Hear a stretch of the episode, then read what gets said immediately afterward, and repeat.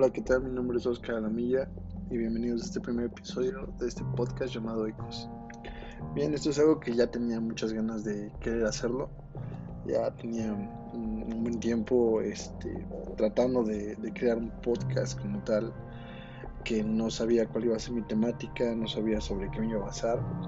Y hoy me quiero basar sobre, vaya, un tema escolar que estoy viendo en este momento pero creo que la verdad es de mucha importancia. Estoy tomando la clase de economía, estoy estudiando licenciatura en administración de empresas y pues bueno, hay un tema que en lo personal eh, a mí me inquieta mucho y eso es el clasismo en México. Vaya, esto es un tema muy, muy delicado, creo yo, para, para la mayoría de personas.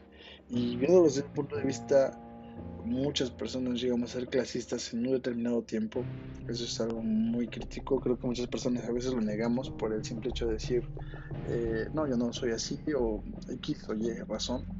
Pero a final de cuentas, mm, muchas personas lo llegan a hacer aquí en México y es muy triste, ¿no? Tal vez no llegamos al tipo de racismo como se vive en otros países, pero en México vaya que sí se vive mucho el clasismo, se ven muy marcadas las clases sociales porque si tú desde un principio naces desgraciadamente en pobreza, se te marca, se te inculca desde niño que siempre vas a vivir en pobreza. Y eso es algo que se vive hoy en día en México.